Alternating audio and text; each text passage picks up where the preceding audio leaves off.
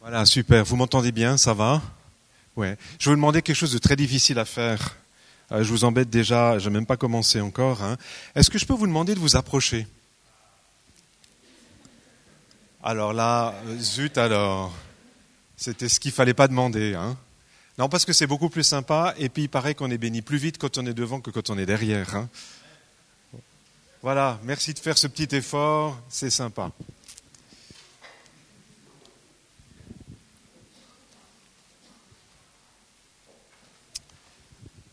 Super, merci.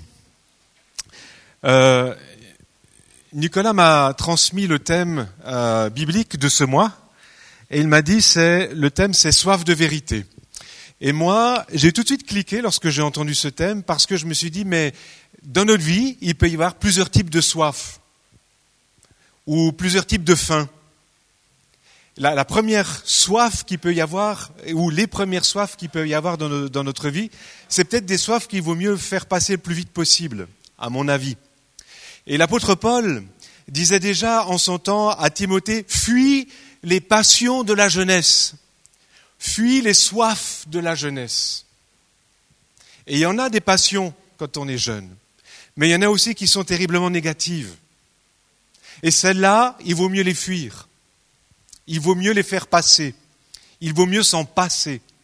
Est-ce que quelqu'un ici peut dire quel, est le type de passion de jeunesse auquel l'apôtre Paul fait référence? Il n'y a pas de jeunes dans la salle, je crois. Hein euh, ouais, bon, il y a des sorties, ouais. Vaut mieux éviter les sorties fondues, peut-être, non? Non, pas celle-là. Ouais. Ouais, drogue, alcool, bien sûr. Les jeux vidéo, ça peut devenir une passion, ouais. Quelque chose de malsain. Autre chose Oui. Les boîtes de nuit, ça peut aussi être une passion, ouais. Pardon? Le sexe, ça peut être une passion. La pornographie, la masturbation, toutes les relations euh, hors mariage, toutes les relations sexuelles hors mariage, oui, les flirts. Et puis quoi encore? Il n'y a plus personne là qui dit rien. Mais il peut y avoir tellement de passions, tellement de choses qui, qui nous détruisent. ouais, le travail. Mais oui, et le boulot, ça peut devenir une passion, une passion négative. Hein? Pardon? Les films d'horreur, effectivement. Ouais, quelqu'un qui est assis tout au fond dans le noir qui nous dit ça. Oui, les films d'horreur, ça peut être une passion, effectivement. Ben, vous voyez, vous connaissez aussi bien que moi les passions qui peuvent nous ronger. Et celle-là, l'apôtre Paul est clair. Fuis ces passions, fuis ces soifs. Ne t'y adonne tout simplement pas. Pourquoi? Parce que si tu t'y adonnes, ça va détruire ta vie. Tu vas finir dans le trou plus vite que prévu. C'est aussi radical et aussi simple que ça. Fuis ces passions ne t'y adonne pas, ne nourris pas, n'alimente pas cette soif. Ça va te détruire. Ça va te détruire. Et je parle peut-être plus particulièrement aux gars ici. Combien de jeunes hommes n'ont pas passé parfois des temps et des longues heures sur Internet, ou le nez plongé dans un magazine, pour après se trouver être pris par toutes sortes d'addictions et détruire leur vie, voire leur couple, voire leur mariage, voire leurs relations. Fuis ça. Laisse ça de côté. C'est une mauvaise soif. Et puis il y a des soifs qui sont bonnes et lesquelles, dans lesquelles le Seigneur veut nous rencontrer. Et ces soifs, il veut les apaiser. Il y en a une à laquelle j'ai pensé, et puis notre ami tout à l'heure en a parlé, c'est toutes les soifs liées à l'identité. Qui suis-je? Quelle est ma valeur? Quelle est ma place dans ce monde? Qu'est-ce que Dieu veut pour moi? Est-ce que je suis à la hauteur? Est-ce que je suis capable? Est-ce que je suis acceptable? Est-ce que je ne suis pas trop petit? Est-ce que je ne suis pas trop grand? Il y a toutes ces soifs que Dieu veut rencontrer qui sont liées aux questions liées à l'identité. Juste une question comme ça en passant. Ce soir, est-ce que tu sais vraiment qui tu es? Est-ce que tu connais ta valeur? À tes yeux. Est-ce que tu connais la valeur que tu as aux yeux de Dieu? Est-ce que Dieu, tu l'as rencontré un jour comme ton Père, qui t'aime profondément et qui a envie de faire, comme je l'ai dit il y a quelques matins, qui a envie de faire avec toi comme il a fait avec le fils prodigue et qu'il aurait pu faire aussi avec une fille prodigue, c'est lorsqu'il te voit au loin, de courir vers toi et de te serrer dans ses bras et dire, toi je t'aime, toi je t'aime, tu as de la valeur pour moi, tu as du prix pour moi. Ça c'est le regard que Dieu a sur toi. Et si dans ton cœur il y a une soif qui consiste à dire mais je ne sais pas qui je suis, je ne sais pas si Dieu m'aime, je ne sais même pas si Dieu est vraiment mon Père, je ne l'ai jamais rencontré comme Père. Alors Dieu, ton Père, veut te rencontrer et assouvir cette soif-là. Il veut apaiser cette soif-là. Et puis, il y a un troisième type de soif, c'est des soifs pour lesquelles il faut toujours avoir soif. Et notamment celle de la vérité. Celle de la vérité. Si la soif de la vérité est au fond de toi, tu es alimenté par une bonne soif. Si la soif du mensonge est au fond de toi, c'est une mauvaise soif. Mais si tu as soif de vérité, ça c'est une bonne soif. Et il faut la cultiver. Il faut la cultiver. Pour plusieurs raisons. il y en a une qui me vient à l'esprit maintenant. C'est que nous vivons dans un monde, dans une société, dans un entourage où le mot vérité, où la notion de vérité est complètement bannie. La vérité, ça n'existe plus. Ou plutôt la vérité, c'est la vérité de chacun. Chacun a sa propre vérité. Il n'y a plus d'absolu dans notre monde. Il n'y a plus de référence. Chacun a sa propre vérité. C'est dramatique. C'est dramatique. Il y a une grande marque de sport, pour ne pas la citer, Nike. Vous savez, avec le fameux swoosh, là, hein, et qui a aussi pour petit slogan Just do it, fais-le. Et ce petit slogan, on l'associe souvent à un autre. Fais-le tant que ça te fait du bien, c'est bon. Mais avez fait, vous avez eu ça où? Fais-le tant que ça te fait du bien, c'est bon. C'est du grand n'importe quoi. Tue ton père. Tue ta mère. Vole. Pique dans les magasins. Assume les conséquences. Va en prison. Tant que ça te fait du bien, c'est bon. Mais c'est idiot. Et ce qu'il y a de plus scandaleux là-dedans, c'est que vous connaissez la signification de ce mot Nike? Ça vient d'un mot grec, Nikos, qui a donné le prénom Nicolas, et qui veut dire le vainqueur. Ah ouais, je suis vainqueur quand je fais ce qui me plaît et quand je casse tout autour de moi parce que je suis ma propre référence. C'est ça la vie? C'est ça le type de passion, c'est ça le type de soif que tu veux alimenter dans ta vie? Ben c'est pas fort, hein Si c'est ça être vainqueur, si c'est ça être un Nikos, alors laisse-moi te dire, ça vaut vraiment pas la peine. Ça ne vaut vraiment pas la peine. Il y a des soifs, par contre, qu'il vaut la peine d'alimenter et de cultiver. Et je l'ai dit, la soif de la vérité, notamment. Et puis je me suis posé la question. Peut-être que toi aussi tu t'es déjà posé la question. Peut-être que cette question est même banale. Et peut-être que ce soir tu vas partir en disant ouais mais ce que j'ai entendu c'est rien de très nouveau. Eh bien oui c'est pas très nouveau, mais pourtant c'est fondamental. La vérité c'est quoi? Qu'est-ce que c'est que la vérité? La vérité c'est quoi? Tu t'es déjà posé la question? La vérité c'est quoi? Ben, je l'ai dit tout à l'heure. La vérité, dans la pensée biblique, c'est un des absolus de Dieu. Dieu vit avec des absolus. Eh oui, Dieu n'est pas un Dieu relatif, Dieu est un Dieu absolu. Qu'est-ce que je veux dire par là? Il y a un autre absolu que tout le monde connaît très bien au sujet de Dieu et qui souvent arrange tout le monde également. Cet autre absolu, c'est celui de l'amour. Dieu est amour. Ça, tout le monde vous le dira. vous posez la question à n'importe qui. Pour vous, Dieu, c'est qui? Ah ben Dieu est amour. Il m'aime. Au point qu'il me faire même n'importe quoi. Non, ce n'est pas vrai. Non, ce n'est pas vrai. Oui, c'est vrai que Dieu est amour. Ça, c'est un de ses absolus. C'est une de ses références. C'est un de ses repères. C'est une de ses vérités à lui. Dieu ne peut pas plus aimer et moins aimer, autrement il n'existerait plus. Dieu est Dieu et Dieu est amour. Ça c'est un de ses absolus. C'est une de ses qualités. Mais si on lit attentivement les Écritures, on se rend compte que Dieu est aussi vérité. Dieu est aussi la vérité. À tel point que lorsque Paul écrit à Tite, il dit, je t'écris au nom du Dieu qui ne ment pas. Il ne peut pas mentir, parce qu'il est la vérité. Et ça, c'est un autre absolu. C'est une autre référence de la part de Dieu.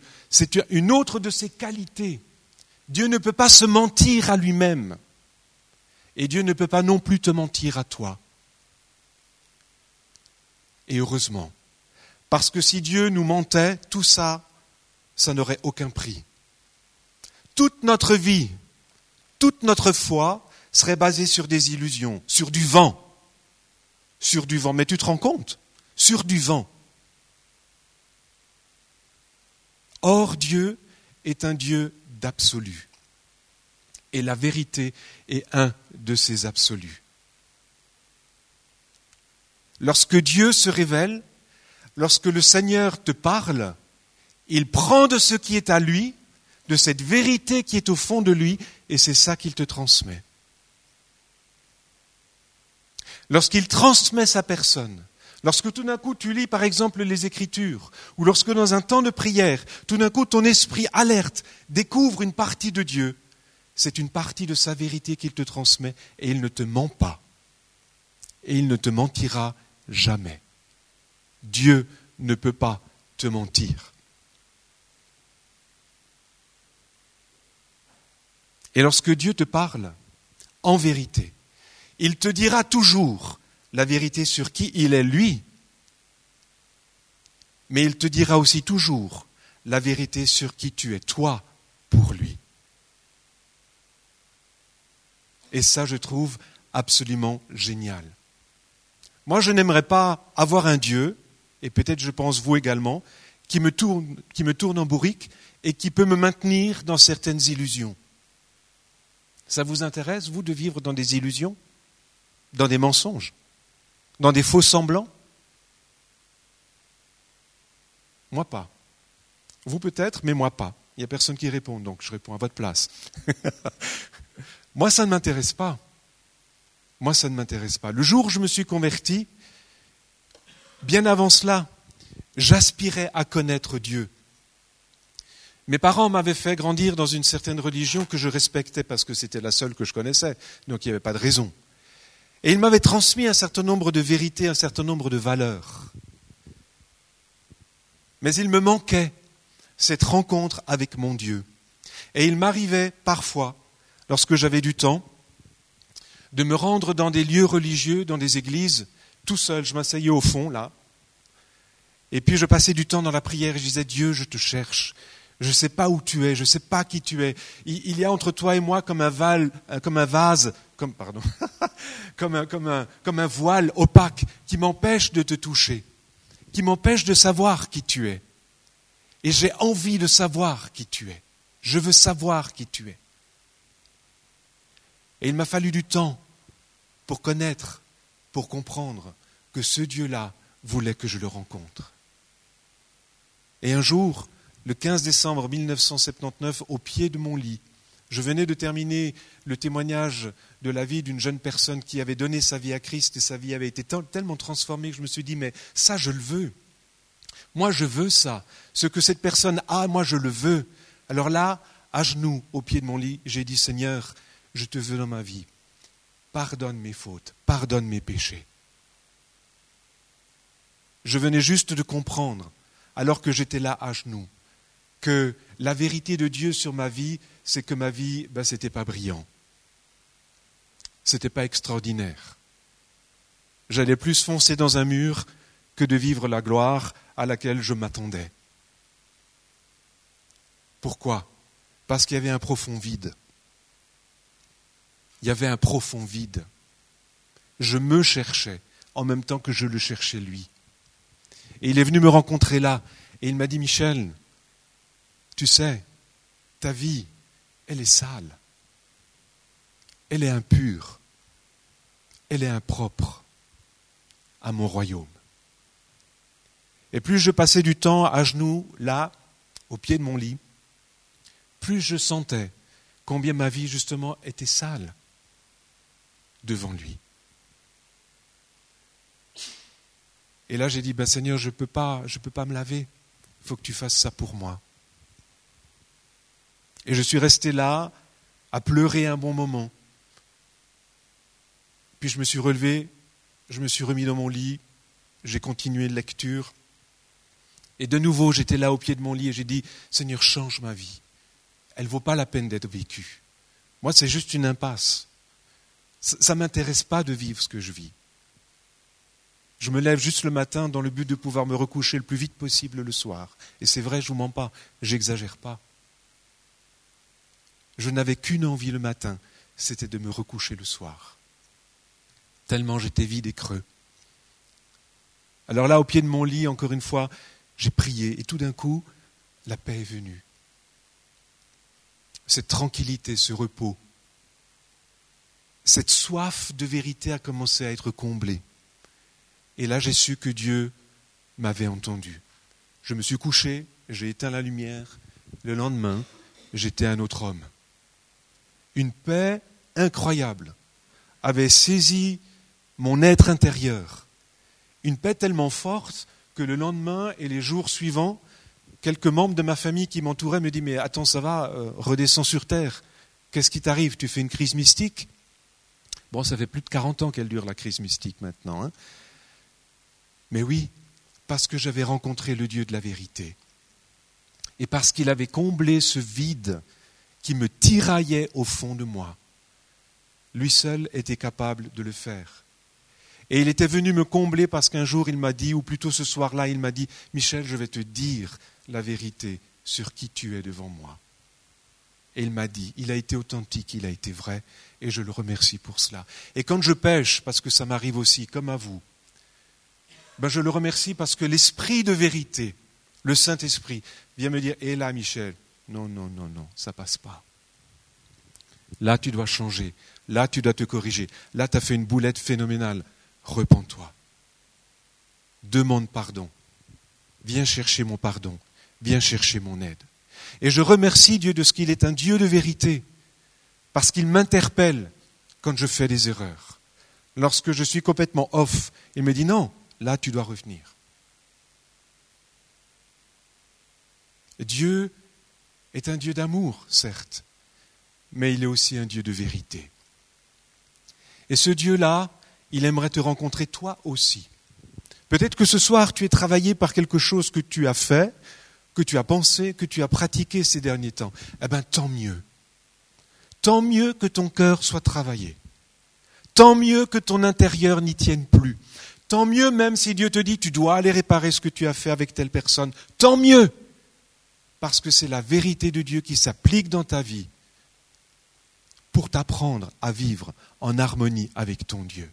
Tant mieux si tu es convaincu de pécher, parce que ça montre que Dieu t'aime, et il t'aime tellement qu'il te veut dans la vérité. Ça, c'est la voix de Dieu qui te parle quand il te convainc, quand tu as fait une erreur.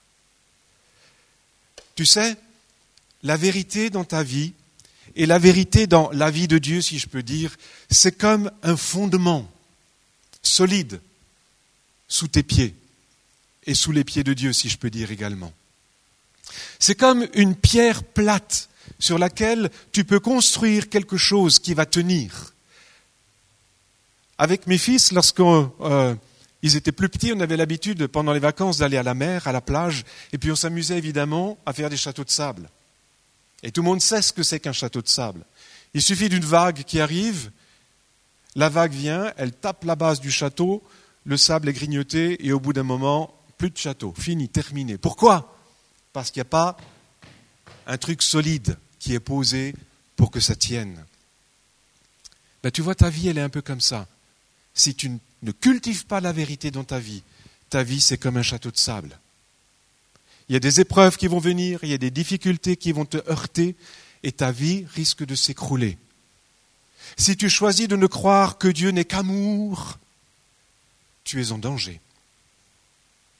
Mais si par contre, tu choisis de croire et d'aligner ta vie sur le Dieu de vérité, tu es en sécurité.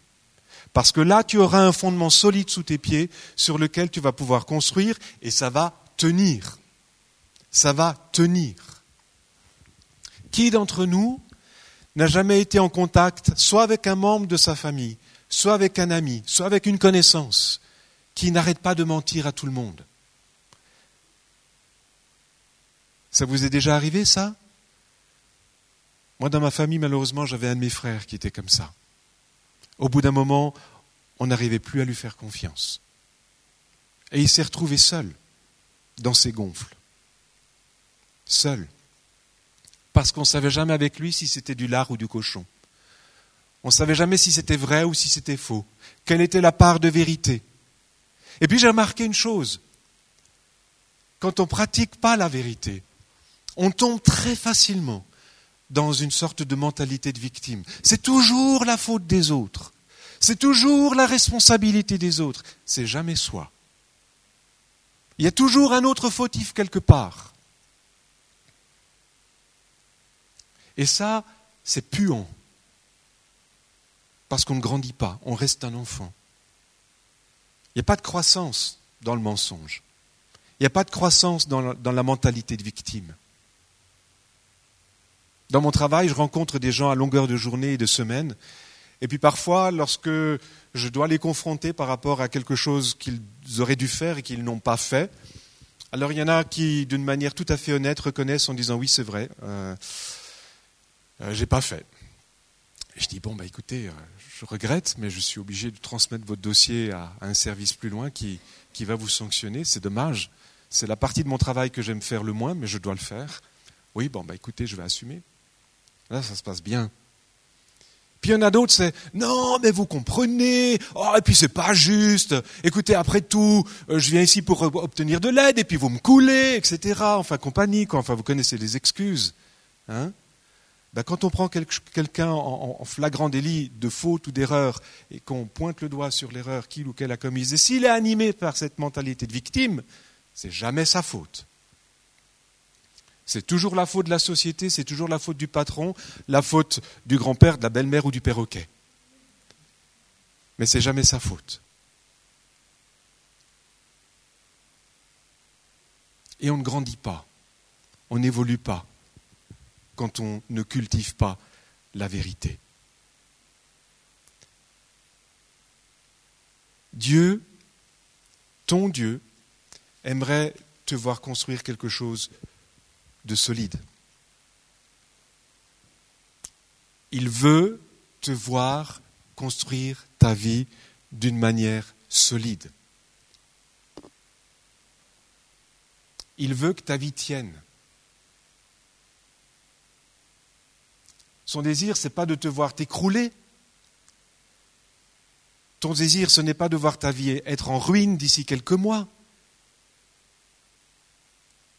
Le désir de Dieu, c'est de te voir réussir ta vie. Il a envie que tu réussisses ta vie. Dieu veut te voir vivre une vie solide, qui tienne. J'espère que toi aussi. Je me suis posé une autre question par rapport à ce thème, soif de vérité. Je me suis dit, mais finalement, où se trouve la vérité Facile de parler de vérité. Il y a de la vérité un petit peu partout dans ce monde, n'est-ce pas? Après tout, toutes les vérités mènent à Rome. Mon œil. C'est faux. Tous les chemins ne mènent pas à Rome.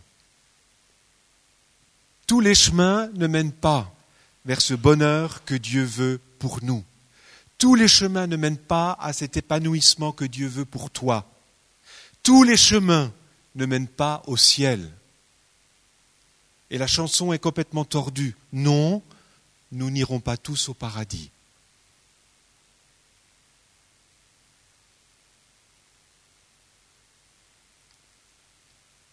Lorsque j'ai commencé à connaître le Seigneur, ce livre est devenu mon livre de chevet véritablement. J'avais tellement faim et soif de connaître ce Dieu que je me suis mis à le lire régulièrement, régulièrement, régulièrement, régulièrement. Et la personne qui m'avait donné le témoignage de, cette personne qui s'était convertie, qui m'avait fait tellement envie, cette personne-là lisait aussi la Bible régulièrement. Puis quelque temps plus tard, je suis tombé sur un autre livre où il était dit que c'était une bonne chose de faire de la lecture de la Bible une discipline. Alors je me suis mis à lire la Bible de façon très régulière. Par la suite, malheureusement, je me suis relâché et il y a eu des longues périodes de relâchement, malheureusement. Mais je me suis remis. Et j'ai découvert, page après page, chapitre après chapitre, verset après verset, que ce livre-là, c'est la vérité. Il n'y a aucun autre livre qui égale ce qui a écrit, été écrit là-dedans. Je me permets de le dire, ni le Coran, ni la Bhagavad Gita, ni aucun autre livre n'égale celui-là. Seul ce livre a la capacité de changer ta vie. Seul celui-là. Le reste n'est qu'illusion. La preuve, c'est que ceux qui se donnent ou ceux qui s'adonnent à la lecture du Coran se retrouvent toujours aussi vides que lorsqu'ils ont commencé la première page. C'est gonflé ce que je dis, mais c'est la vérité. Posez la question à des musulmans qui ont trouvé Jésus-Christ au travers des Écritures, ils vous le diront. C'est aussi simple et aussi clair que cela. C'est aussi direct et aussi honnête que cela. Posez la question à un bouddhiste ou à un hindouiste Posez-leur la question, est-ce que tu sais où tu passeras l'éternité? Incapable de le dire. Incapable. Par contre, celui et celle qui met sa confiance dans ce livre-là, le livre de Dieu, l'unique, celui-là sait d'où il vient et surtout il sait où il va. Il sait où il va. Et ça, c'est extraordinaire. Ça, c'est extraordinaire. Alors moi je t'invite à lire le livre de la vérité. L'apôtre Paul, lorsqu'il s'adressait à Timothée, il disait, je t'adjure à prêcher la parole de vérité. La parole de vérité. L'apôtre Paul disait que la Bible, c'est la parole de vérité. Oui, c'est la vérité. C'est la parole de vérité. L'apôtre Paul dit notamment à ce cher ami Timothée, il dit, toutes les écritures sont inspirées par Dieu. Vous connaissez ce texte? 1 Timothée 3.16. 1 Timothée 3.16. Toutes les écritures sont inspirées par Dieu. Maintenant, j'aimerais vous faire faire un tout petit peu de grec. Bon, c'est un peu tard, c'est 21h23, c'est vendredi soir, mais quand même. Savez-vous que le mot inspiré qu'on a dans nos Bibles est faux? Parce qu'en fait, le grec ne dit pas que la Bible est inspirée par Dieu. Non, non. Paul dit, et il utilise le mot grec, que toute écriture est expirée par Dieu.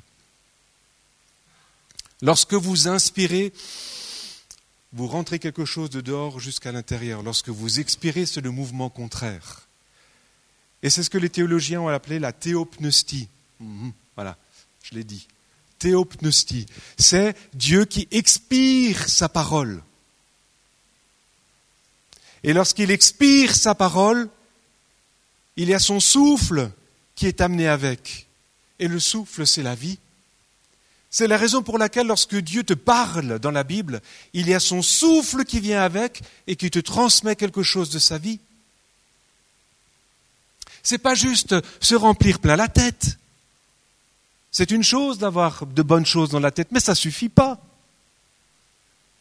Si les choses devaient se résumer à garder des tas de trucs dans la tête, mais mes amis, on ne passerait pas cette porte, on aurait une courge à la place de la tête. Mais Dieu nous dit, mais lorsque je te veux, lorsque je veux te transmettre quelque chose, c'est la vie, c'est mon souffle qui doit aller avec, ben ça se transcrit dans ta vie, dans ton cœur, dans tes tripes, dans ton âme, au fond de toi. Ce n'est pas une courge que Dieu veut que tu aies sur tes épaules c'est un cœur bien formé.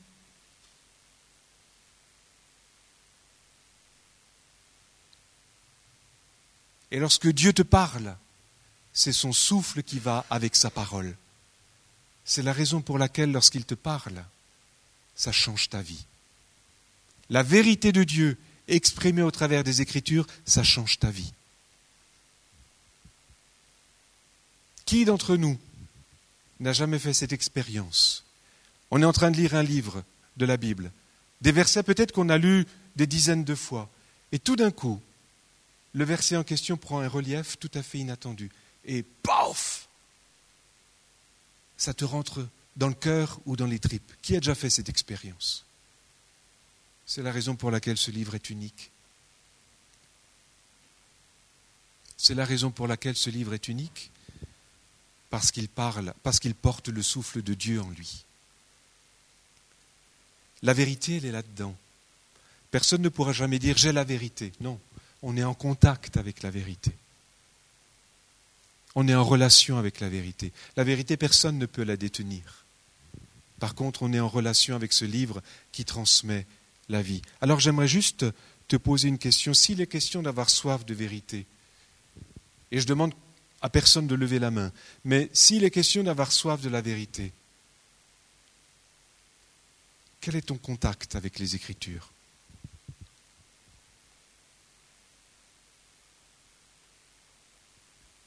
Est-ce que tu lis régulièrement la Bible? Est-ce que tu la médites?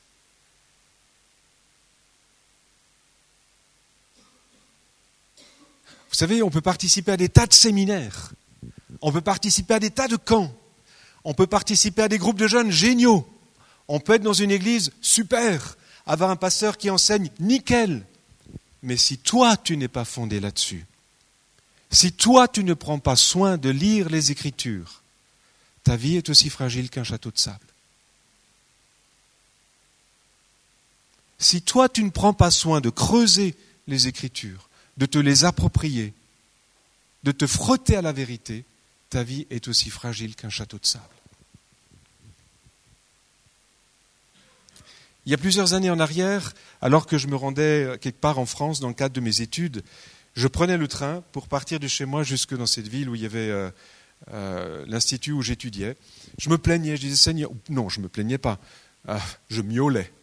Et je disais à Seigneur, mais voilà, ouais, lire la Bible, et puis, oh, j'aimerais tellement être plus en relation avec toi.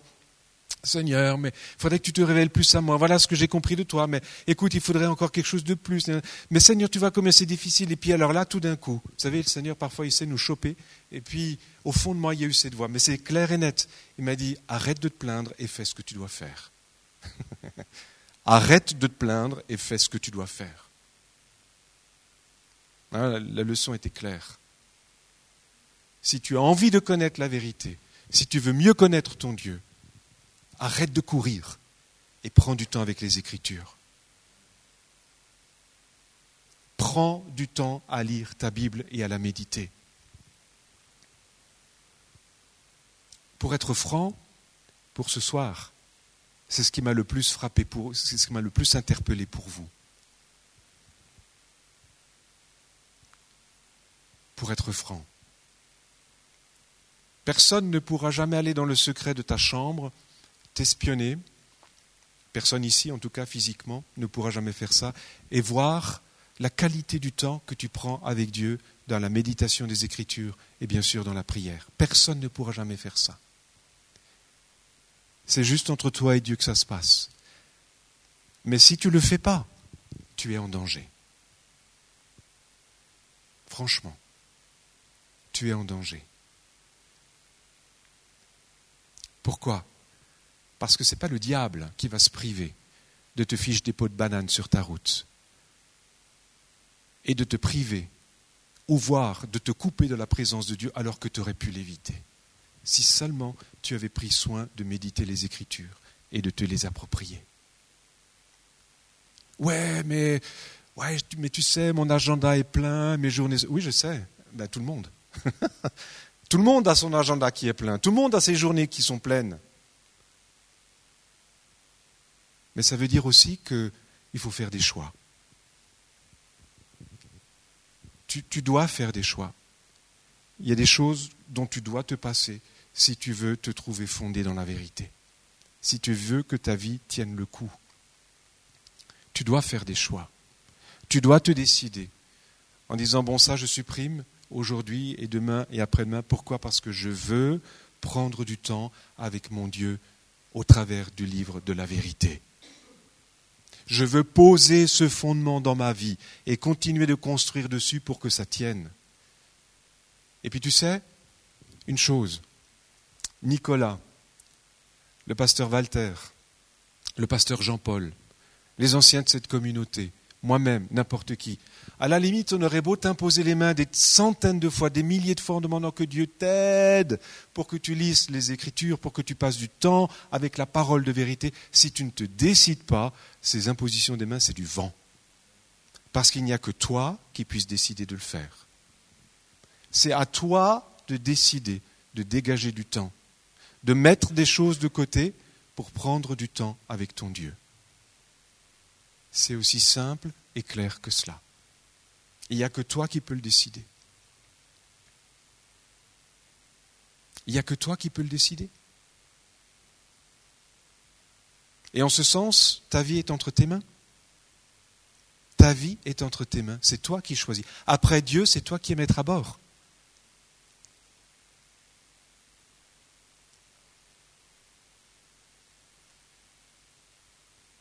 alors il faut que tu fasses ce choix de passer du temps avec ton Dieu.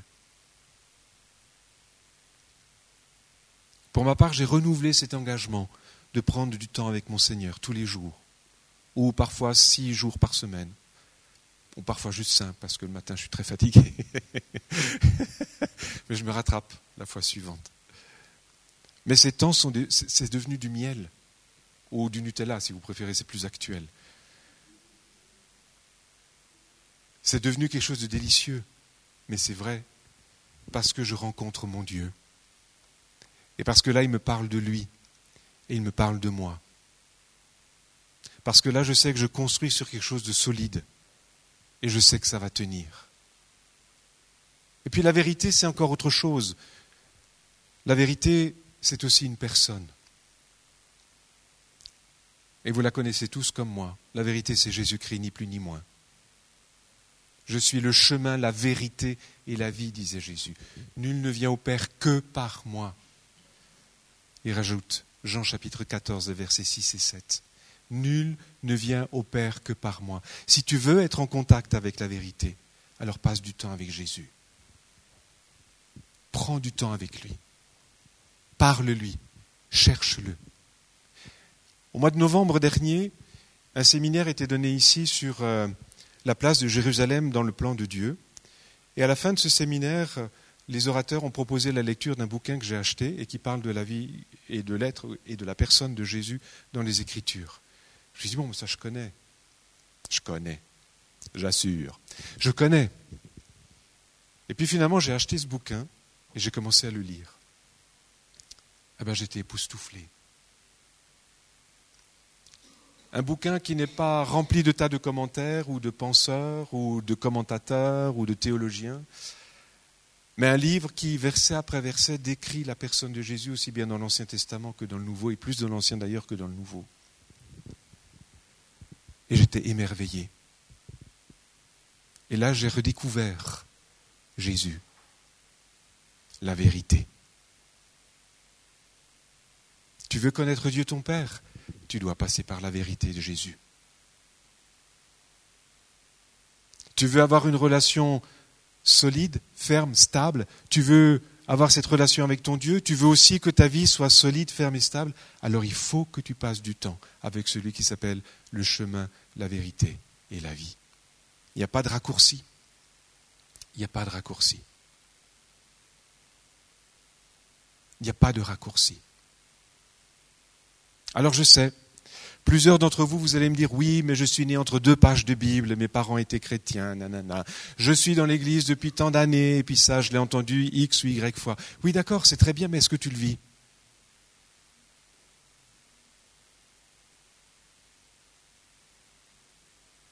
Combien de fois par jour tu manges? Trois fois? Minimum? Si tu vas au fitness et que tu fais de la musculation, tu manges au moins cinq fois par jour. Qu'est-ce qui t'empêche de manger cette nourriture-là au minimum une fois par jour? Au minimum.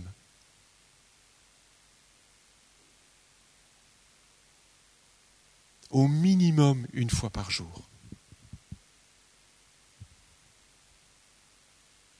Dès le moment que tu vas te décider et de dire à Jésus, Seigneur, je veux que ma vie change, j'en ai marre de ce train-train, j'en ai marre de cette routine, j'en ai marre de ces addictions, j'en ai marre de ces dépendances, j'en ai marre de tomber toujours dans les mêmes histoires, j'en ai marre de toujours en conflit avec un tel ou un autre, j'en ai marre de mon caractère, j'en ai marre de mentir à longueur de journée. Dès le moment que tu vas prendre ces décisions en t'accrochant au Dieu de vérité, ta vie va changer. Dès le moment que tu vas te décider à manger chaque jour la vérité, elle va s'inscrire au fond de toi et ta vie va changer.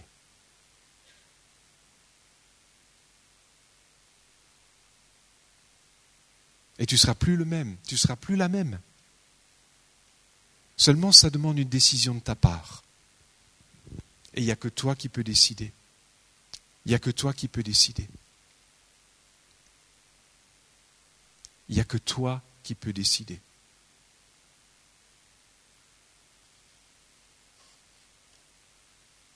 Alors vous allez me dire, oui, mais enfin bon, c'est pas très affriolant tout ça. Dans un groupe de jeunes, en général, ça masse, hein, etc. Oui, d'accord, mais je crois qu'il faut aussi être en face de la réalité ou de la vérité. Ça sert à rien de courir après de nouvelles révélations que un tel a reçues, puis on va aller regarder sur Internet. Oh là là, t'as vu ce qui se passe? Et puis le type, quand il prie, mais t'as vu ce qui se produit? Non, mais c'est absolument incroyable. Moi, j'aimerais comme lui. Oui, bien sûr. Je peux comprendre. Mais le secret de la vie de ces hommes d'influence, comme Billy Graham qui est décédé cette, cette semaine, hein, le secret de la vie de ces hommes qui ont influencé tant de monde, c'était ce temps qu'ils passaient en secret, seul à seul, avec le Dieu de vérité. C'est ça leur secret. Il n'y a pas à aller recevoir la prière de quelqu'un. Non. Si tu ne construis pas ta vie sur la vérité, c'est du vent.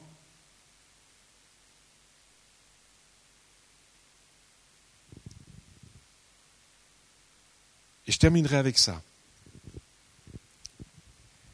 Les Écritures sont claires. Nous vivons à une époque que la Bible appelle les temps de la fin. Et je pense qu'avec ce qui se passe dans le monde, on est de plus en plus dans les temps de la fin. Ce n'est pas de l'apocalypse, de l'apocalypse à bon marché, ce n'est pas du catastrophisme non plus, mais plus le temps passe, plus les circonstances le montrent, l'histoire le montre, Jésus va bientôt revenir. Il n'est pas loin. Mais avant son retour, l'apôtre Paul, toujours dans Timothée, nous informe d'une réalité qui peut faire flipper. Il dit que dans ces temps de la fin, des esprits séducteurs vont venir pour tromper les hommes et même les élus, si c'est possible.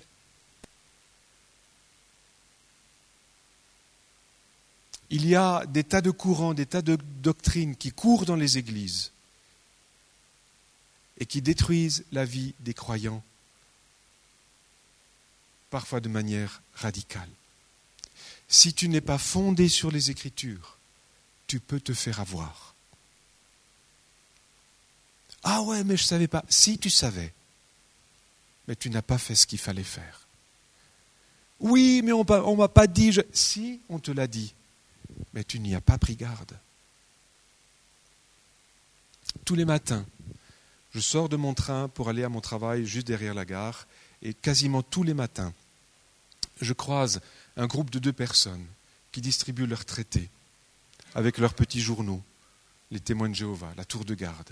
Tous les matins, je les croise, et pratiquement tous les soirs en sens inverse. Puis je me suis dit, je vais quand même prendre une de, leurs brochures, ça m'intéresse quand même de savoir ce qu'il est écrit là-dedans.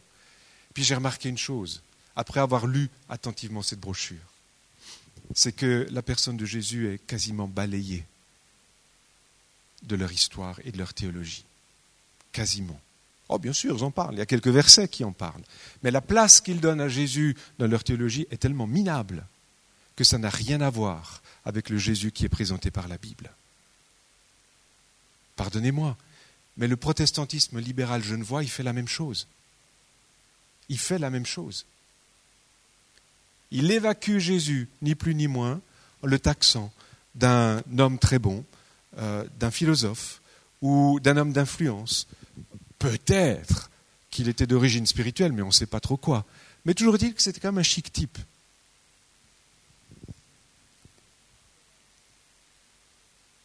Et si tu t'éloignes du Seigneur de la vérité, tu es en danger. Tu es en danger. Je vais faire un pas de plus. Je vais vous horrifier. Dans certaines églises charismatiques, c'est exactement la même chose. On élève la personne du Saint-Esprit au détriment de Jésus. Alors que le Saint-Esprit est donné pour élever Jésus. Vous lisez ça dans l'évangile de Jean. Il prendra de ce qui est à moi et il vous le transmettra. Le Saint-Esprit, c'est un agent secret. Il fait tout en discrétion. Il reste dans l'ombre pourvu que Jésus soit élevé. Mais encore une fois, dans certaines églises, c'est plus la personne du Saint-Esprit qui est élevée que la personne de Jésus. Et là, on est en danger. Je n'ai rien contre le Saint-Esprit. Je suis charismatique. Mais la Bible me dit Jésus d'abord. Jésus en premier. Jésus au centre de tout. Le Dieu de vérité uniquement.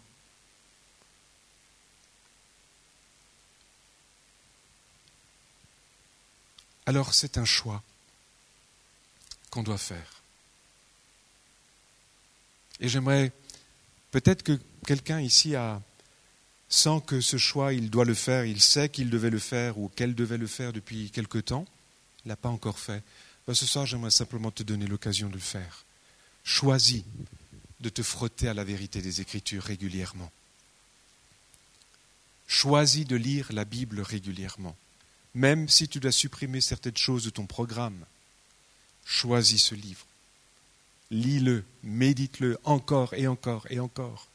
Et si tu as l'impression de le lire et de n'y rien en retirer, dis-le à ton Dieu. Moi, ça m'est arrivé une fois de dire au Seigneur, ça fait plusieurs fois que je lis ce livre de la Bible, Seigneur, ça ne m'intéresse pas parce que j'en tire rien pour le moment. Et le Seigneur a ouvert mes yeux au bout d'un moment. Alors ce soir, tu peux choisir. Ce soir, le Seigneur te donne la possibilité de choisir. Et puis le choix, ça peut être maintenant. Vous êtes d'accord jusqu'on courbe la tête? C'est une question entre vous et Dieu, personne d'autre. J'aimerais vous demander simplement à chacun de courber votre tête, de ne pas regarder à droite et à gauche, ça ne regarde. Votre vie, c'est votre vie, la vie des autres, c'est la vie des autres, c'est entre eux et Dieu, c'est pas entre vous et eux.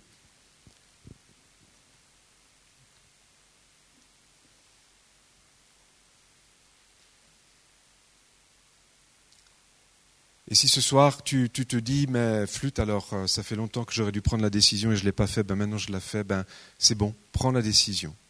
Tu n'as pas besoin de lever la main. Tu n'as même pas besoin de te lever à ta place. C'est entre toi et ton Dieu. C'est entre toi et ton Seigneur.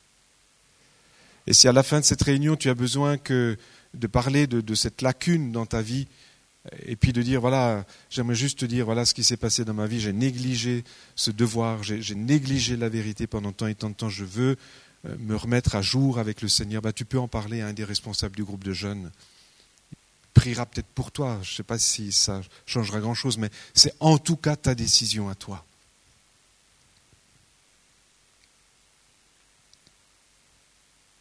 Allez, on se laisse deux minutes on se laisse deux minutes. Juste le temps de dire au Seigneur ce qu'on a à lui dire.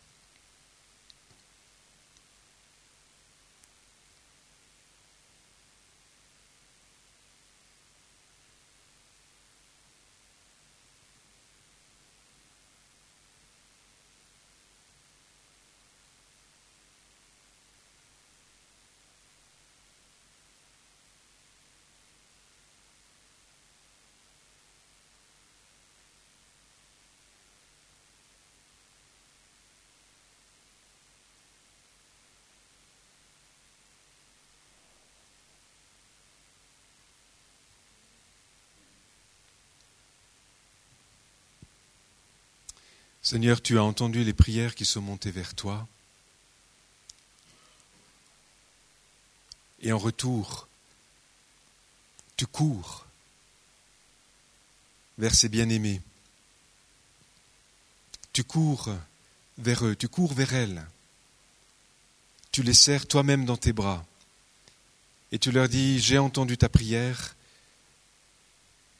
j'ai entendu ta sincérité, ta vérité. Là maintenant, c'est une alliance entre toi et moi, entre moi et toi. Là maintenant, je te donne ce qu'il faut. Alors que tu te décides pour moi, je te donne ce qu'il faut pour que régulièrement tu lises la parole de vérité et que tu me rencontres.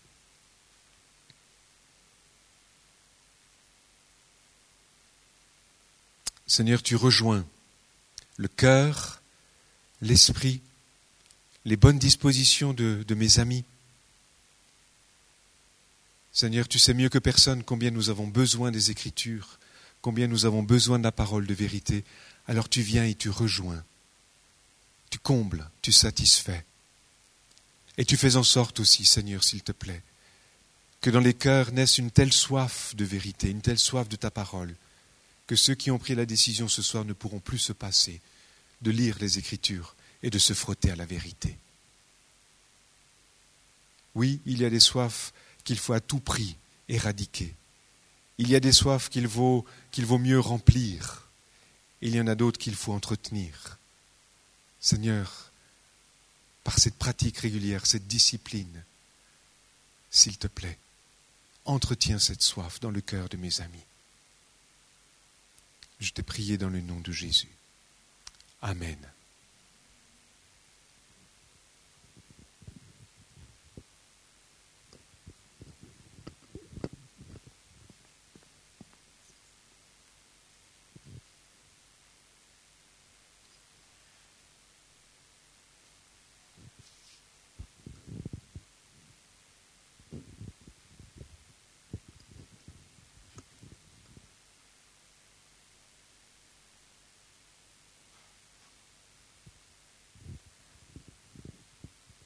On va juste euh, prendre un chant ou deux pour euh, clôturer la soirée.